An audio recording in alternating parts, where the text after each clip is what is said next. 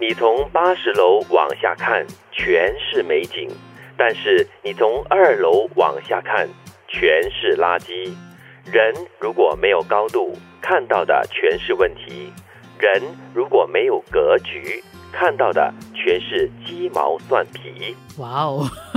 这句京剧哦，是我们的德明兄提供的哦。他说他看到的这句话啊、觉得很有意思。特别是附上了那张照片，那张照片呢、其实是拍到当事人，他就坐在那个高楼的屋檐往下看，那确实是美景。但是最后那句话，我觉得很有意思，是我们很多时候看事情，包括了做人做事啊、是要有一定的高度，不然的话哈、就会老是在那边抓小，忘了放大，老是在抓小，很辛苦啊。就是你看到的东西都是一些鸡毛蒜皮的东西，一些小的东西，但是你看不到一个全景，一个大的画面。这是蛮可怕的哈、哦。所以在一家企业里面，为什么会有不同的阶层的人，嗯是对吧？如果比如说在高层，他们就是要从宏观的角度来设定一家公司企业他们的方向。接下来，其他的职员在下面呢，就很多时候是帮忙做那些我们叫做跑腿的工嗯跑作。腿是是是是是嗯但是我觉得做执人行做事吧，都需要有高度，就是从不同的高度来看事情，你看的面才会比较多一点。就很多时候你会发现啊，当你专注在某一样东西的时候呢，那个格局变太小了，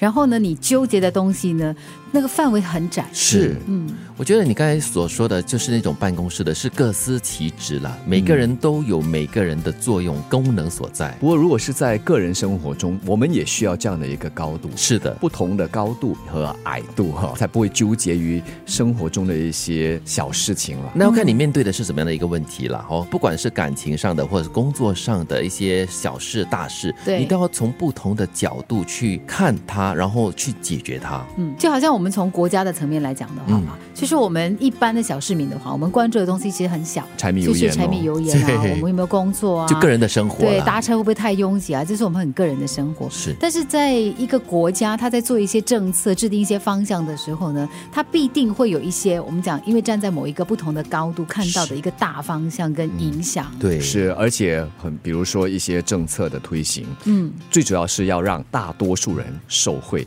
总有一些可能会被稍微在某些政策上被边缘化，边缘化对对吧？那同时在设定一家一个国策的时候，也不单只是国家本身，它还要考虑到这个国家在这个区域，甚至在国际舞台上推行了这样的一个政策，会怎么影响到它在整个大环境里面和其他国家的一个互动和关系。其实还不只是新加坡，其实每个世界上任何一个国家，他们在做任何的东西的时候，应该大概都是这样子。不过讲回个人的话呢，是当一个人太纠结于太小的东西的时候呢，其实有点像我们讲的钻牛角尖。对它会让自己喘不过气来啊、对，然后你你完全就是没有办法透出一个一个空间来。，对，就我想到了一句成语了，就是因小失大。嗯，你看的东西太小太细的话，你有时候反而会看不到一些大的东西，一个比较重要的点。但是你反过来看啊、如果你只一直在八十楼的话呢，你真的只看到美的东西。在骗自己 了。对，哇，这所以世界好美哦！这是真的我的真的人生好美哦。所以它其实是要要搭电梯、爬楼梯啦，哈，上上下下嗯就是、 对，你要上上下下来感受一下，哎，地面层到底是真实什么样子的。然后呢，当你在很小的那个范围里面活动久了，你应该拓开来，